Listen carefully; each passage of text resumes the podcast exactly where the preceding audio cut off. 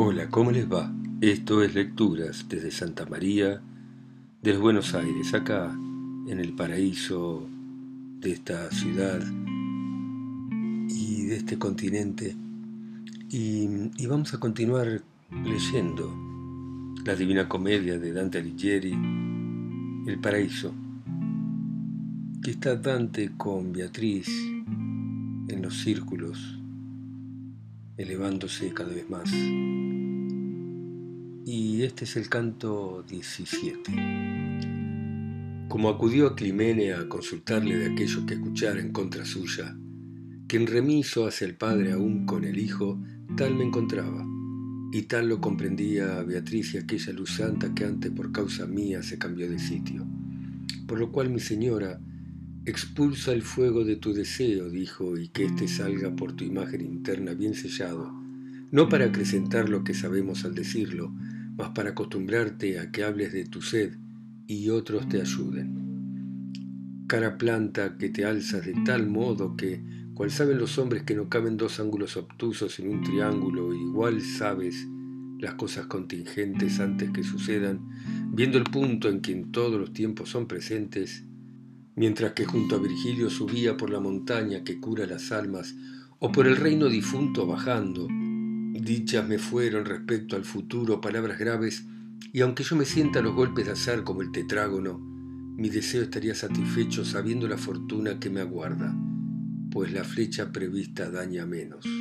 Así le dije a aquella misma luz que antes me había hablado y como quiso Beatriz, fue mi deseo confesado. No con enigmas, donde se embiscaba la gente loca antes de que muriera el cordero que quita los pecados, mas con palabras claras y preciso latín, me respondió el amor paterno manifiesto y oculto en su sonrisa. Los hechos contingentes que no salen de los cuadernos de vuestra materia en la mirada eterna se dibujan, mas esto no los hace necesarios, igual que la mirada que refleja el barco al que se lleva la corriente. De allí, lo mismo que viene al oído el dulce son del órgano, me viene hasta mi vista el tiempo que te aguarda.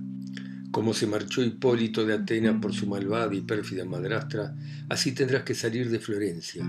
Esto se quiere y esto ya se busca, y pronto lo han de ver lo que estos piensan donde se vende a Cristo cada día. Se atribuirá la culpa a los vencidos, como se suele hacer, mas el castigo testimonio será de la verdad. Tú dejarás cualquier cosa que quieras más fuertemente, y esto es esa flecha que antes dispara el arco del exilio. Probarás cuán amargamente sabe el pan ajeno y cuán duro es subir y bajar las escaleras, y lo que más te pesará en los hombros será la ruina y necia compañía con la que has de caer en ese valle, que ingrata, impía y loca contra ti ha de volverse, mas al poco tiempo ella, no tú, tendrá las sienes rojas. De su bestialidad hará la prueba su proceder, y grato habrá de serte haber hecho un partido de ti mismo. El refugio primero que te albergue será la cortesía del lombardo que en la escalera tiene el ave santa, que te dará una benigna acogida, que de hacer y pedir entre vosotros antes irá el que entre otros el postrero. Con él verás a aquel que fue signado tanto, al nacer, por esta fuerte estrella, que hará notables todas tus acciones. En él nadie repara todavía por su temprana edad, pues nueve años solo esta rueda gira en torno suya. Mas antes que el gascón engañe a Enrique de su virtud, veremos los fulgores, despreciando la playa y las fatigas, y sus magnificencias tan famosas serán entonces que sus enemigos no podrán evitar el referirlas. Pon la esperanza en él y en sus mercedes, por él será cambiada mucha gente, mudando condición rico y mendigo, y llevarás escrito sin decirlo en tu memoria de él. Y dijo cosas que no creyese aún quien las escuchara. Dijo después, la explicación es esto de lo que te fue dicho. Ve las trampas que se esconden detrás de pocos años. Mas no quiero que envidies a tu gente, pues sabrás que tu vida se enfutura más allá que el castigo de su infamia. Cuando al callar mostró que concluido ya había el alma santa el entramado de la tela en que yo puse la urdimbre, yo comencé lo mismo que él que anhela en la duda el consejo de personas que ven y quieren rectamente y aman. Bien veo, Padre mío, cómo aguija contra mí en el tiempo para darme un golpe tal que es más grave a quien más se descuida. De previsión por ello debo armarme y si lugar más amado me quitan, yo no pierdo a los otros por mis versos, por el amargo mudo sempiterno y por el monte desde cuya altura me nevaron los ojos de mi dama, y en el cielo después de fuego en fuego, aprendí muchas cosas que un agriado sabor daría mucho si las cuento. Mas si amo la verdad tímidamente temo perder mi fama entre esos hombres que a nuestro tiempo han de llamar antiguo. La luz donde reía mi tesoro que allí encontré, yo primero como al rayo de sol un aureo espejo, después me replicó, solo a una mente por la propia vergüenza o por la ajena turbada será brusco lo que digas. No obstante, aparta toda la mentira y pon de manifiesto lo que has visto, y deja que se rasquen los sarnosos. Porque si con tu voz causas molestias al probarte, alimento nutritivo dejará luego cuando lo digieran. Este clamor tuyo hará como el viento, que las más altas cumbres más golpea, y esto no poco honor de traerte. Por ello se ha mostrado a ti en los cielos, en el monte y el valle doloroso solo las almas de notoria fama, pues fe no guarda el ánimo que escucha ni observa los ejemplos, que escondidas o incógnitas tuvieran las raíces, ni razones que no son evidentes. Canto 18 se recreaba ya en sus reflexiones aquel beato espejo y yo en las mías, temperando lo amargo con lo dulce. Y la mujer que a Dios me conducía dijo, cambia de idea, porque estoy cerca de aquel que lo injusto repara. Yo entonces me volví al sol amoroso de mi consuelo, y no he de contaros el mucho amor que vi en sus ojos santos. Solo es que no fié en mis palabras, sino que la memoria no repite sin una gracia lo que la supera. Solo puedo decir de aquel instante que volviendo a mirarla, estuvo libre mi afecto de cualquier otro deseo, mientras el gozo eterno que directo irradiaba en Beatriz, desde sus ojos con su segundo aspecto me alegraba. Vencido con la luz de su sonrisa, ella me dijo, vuélvete y escucha, no está en mis ojos solo el paraíso. Como se ve en la tierra algunas veces el afecto en la vista, si es tan grande, que por él todo el alma es poseída, así en el flamear del fulgor santo al que yo me volví, supe el deseo que tenía aún de hablarme un poco más y él comenzó.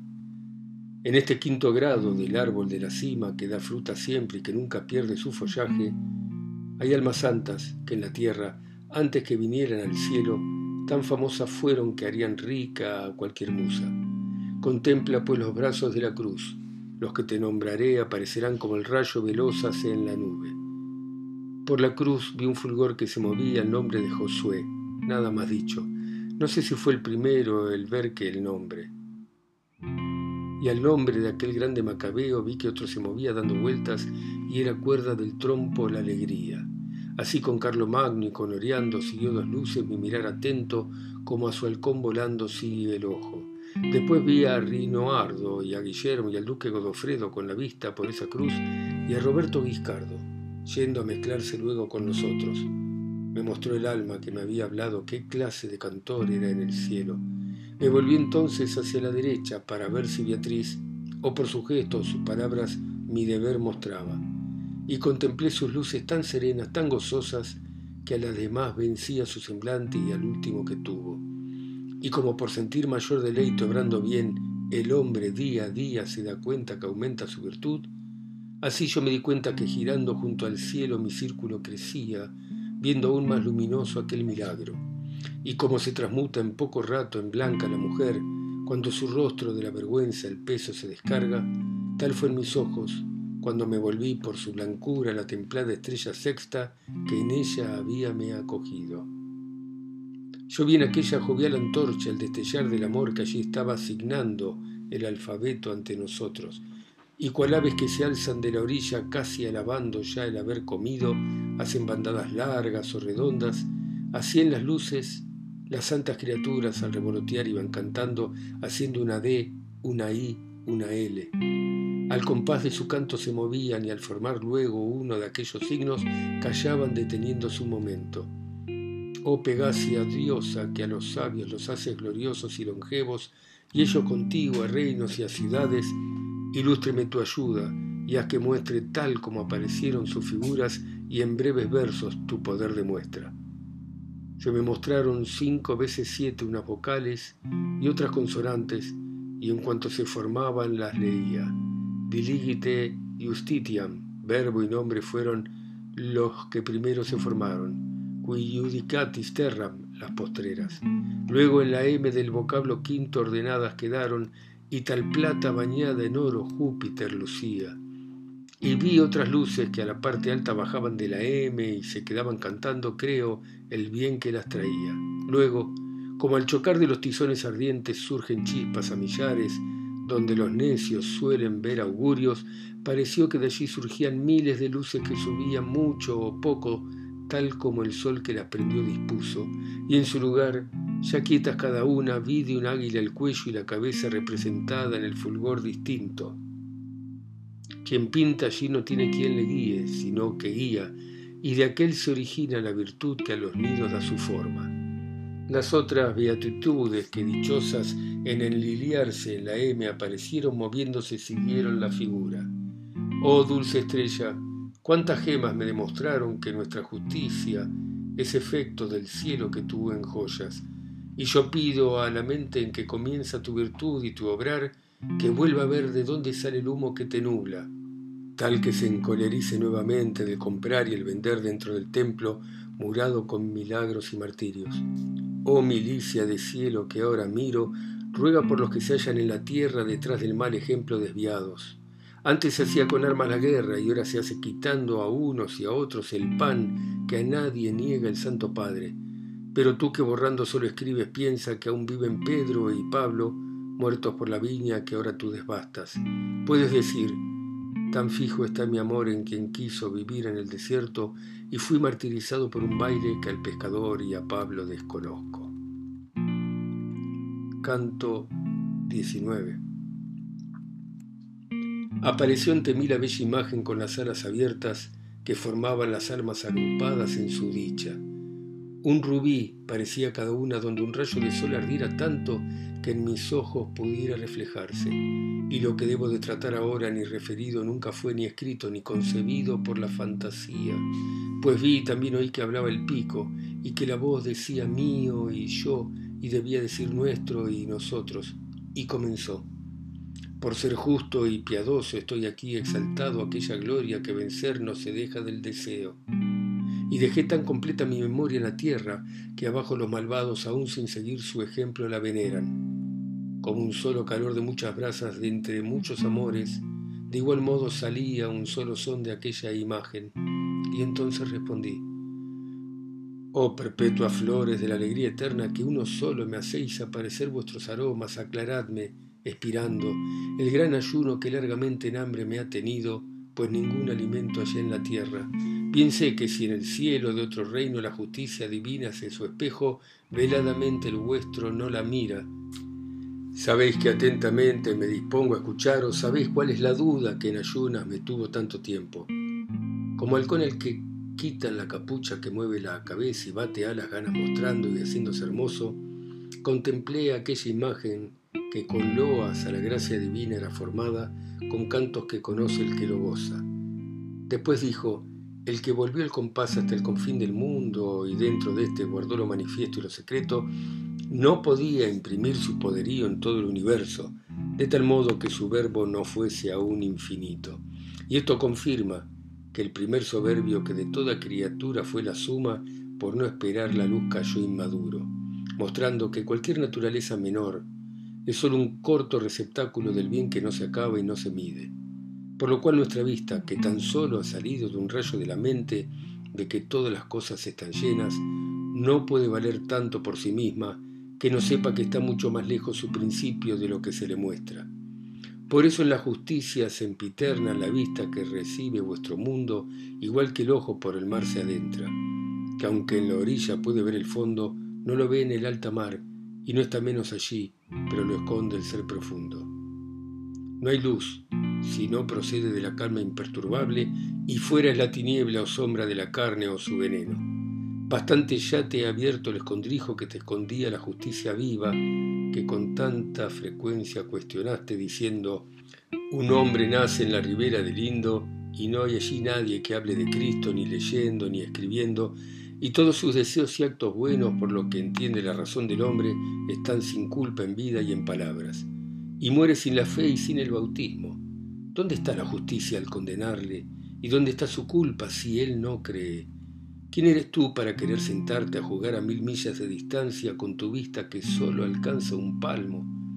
Cierto que con quien conmigo se utiliza, si sobre él no estuviera la escritura, sin dudar llegaría hasta el asombro. Oh animales terrenos, mentes safias, la voluntad primero, por si buena de sí que sumo bien, nunca se mueve.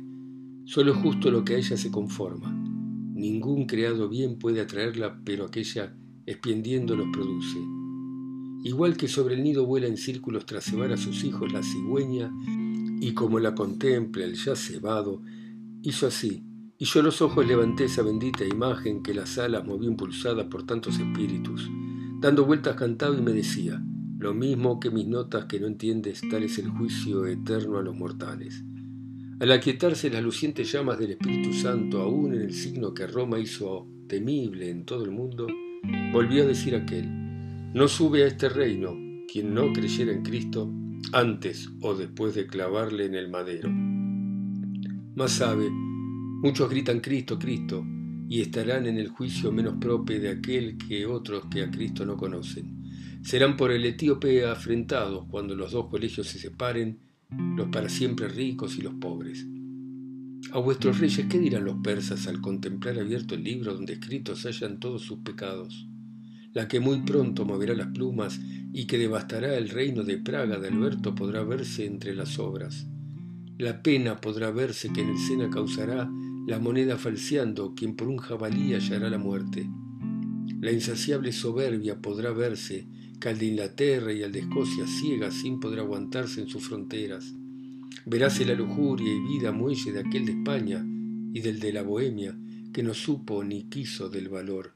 Veráse el cojo de Jerusalén su bondad señalada con la I y con la M el contrario señalado. Veráse la avaricia y la vileza de quien guardando está la isla del fuego, donde anquise su larga edad dejar en abreviadas lecturas su escritura para dar a entender cuán poco vale que mucho anotarán en poco espacio. Enseñará las obras indecentes de su tío y su hermano que una estirpe tan egregia y dos tronos ensuciaron. El que está en Portugal y el de Noruega allí se encontrarán, y aquí el de Racia que mal ha visto el cuño de Venecia. Dichosa Hungría, si es que no se deja mal conducir, y dichosa Navarra, si se armase del monte que la cerca. Y creerse debiera como muestra de esto que Nicosia y Famagusta se reprueban y duelen de su bestia, que del lado de aquellas no se aparta. Canto 20. Cuando aquel que da luz al mundo entero del hemisferio nuestro así desciende que el día en todas partes se consuma, el cielo, que aquel sol iluminaba, súbitamente vuelve a hacerse claro con muchas luces que aún reflejan. Recordé este fenómeno celeste, cuando cayó aquel símbolo del mundo y de su jefe su bendito pico, pues que todas aquellas vivas luces entonaron luciendo aún más cántigas que se han borrado ya de mi memoria. Oh dulce amor que de risa te envuelves, que ardiente en sus cistros te mostrabas de santos pensamientos inspirados. Cuando las caras y lucientes piedras de las que vi enjollado el sexto cielo, sus angélicos sones terminaron, Creí escuchar el murmurar de un río que claro baja de una roca en otra, mostrando la abundancia de su fuente. Y como el son del cuello de la cítara toma forma, y así del orificio de la zampoña por donde entra el viento de igual manera, sin tardanza alguna por el cuello del águila el murmullo subió, cual si estuviese perforado. Allí se tornó voz y por el pico salió en palabras como lo esperaba mi corazón, en donde las retuve.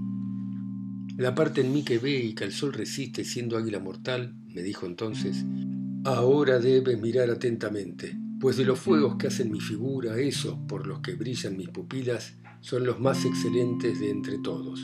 Ese que en medio luce como el iris fue el gran cantor del Espíritu Santo que el arca trasladó de pueblo en pueblo. Ahora sabe ya el mérito del canto, en cuanto efecto fue de su deseo por el pago que le ha correspondido. De los cinco del arco de mis cejas, quien del pico se encuentra más cercano, consoló a aquella viuda por su hijo. Ahora sabe lo caro que resulta el no seguir a Cristo, conociendo esta vida tan dulce y su contraria. Y aquel que sigue en la circunferencia que te digo, en lo más alto del arco, con penitencias aplazó su muerte. Ahora sabe que el juicio sempiterno no cambia, aun cuando dignas oraciones de lo de hoy abajo hace mañana. El que sigue conmigo y con las leyes, bajo buena intención que dio mal fruto por ceder al pastor, se tornó griego. Ahora sabe que el mal que ha derivado de aquel buen proceder no lo es dañoso aunque por ello el mundo se destruya. Y aquel que está donde el arco desciende fue Guillermo, a quien llora aquella tierra que a Federico y Carlos ahora sufre. Ahora sabe en qué modo se enamora de un justo rey del cielo y en el brillo de su semblante así lo manifiesta. ¿Quién creería en el mundo en que se yerra que el troyano rifeo en este arco fuese la quinta de las santas luces? Ahora ya sabe más de eso que el mundo no puede ver de la divina gracia, aunque su vista el fondo no disierna como la alondra que vuela en el aire cantando y luego calla satisfecha de la última dulzura que las hacía, tal apareció la imagen del emblema del eterno poder, a cuyo gusto todas las cosas adquieren su ser. Y aunque yo, con mis dudas casi fuese cristal con el color que la recubre, no pude estar callado mucho tiempo más por la boca, ¿qué cosas son estas? Me impulsó a echar la fuerza de su peso, por lo cual vi destellos de alegría. Y luego, con la vista más ardiente, aquel bendito signo me repuso para que yo saliera de mi asombro. Ya veo que estas cosas has creído, pues yo lo digo, mas no ves las causas y te están aún creyendo las ocultas. Haces como ese que sabe de nombre las cosas, pero si otros no le explican su sustancia, él no puede conocerla. Regnum coelorum sufre la violencia de ardiente amor y de viva esperanza que vencen la divina voluntad. No como el hombre al hombre sobrepuja, mas la vence pues quiere ser vencida, y con su amor así vencida vence. La primera alma y quinta de las cejas ha causado tu asombro, pues las ves pintando las angélicas regiones. No dejaron sus cuerpos, como piensas gentiles más cristianos, con fe firme en los pies por clavar ya clavados, pues una del infierno, donde nunca se vuelve al buen querer, tornó a los huesos, y esto fue en premio de esperanza viva, de una viva esperanza que dio fuerzas a la súplica a Dios de revivirle para poder corregir su deseo. El alma gloriosa de que hablo vuelta a la carne, en la que estuvo un poco, creyó en aquel que podía ayudarla, y creyendo encendióse en tanto fuego de verdadero amor que en su segunda muerte fue digna de estas alegrías.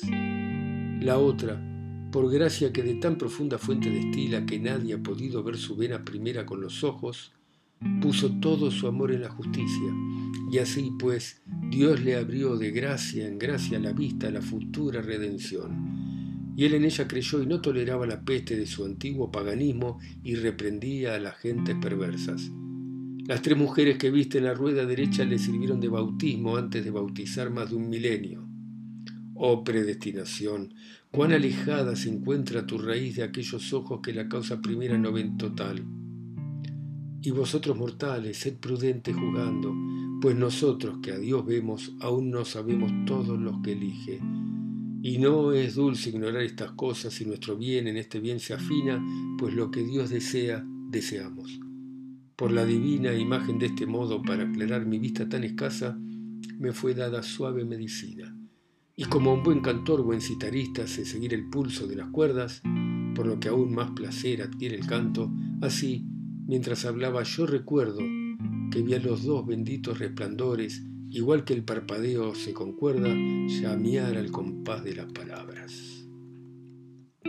Bueno, muy bien. Acá estamos en este paraíso con Dante y con Beatriz, acercándonos a Dios. Eh, ustedes allá, en el paraíso de sus países, continentes o de su propia alma, y yo acá con mi alma solo en Santa María de los Buenos Aires.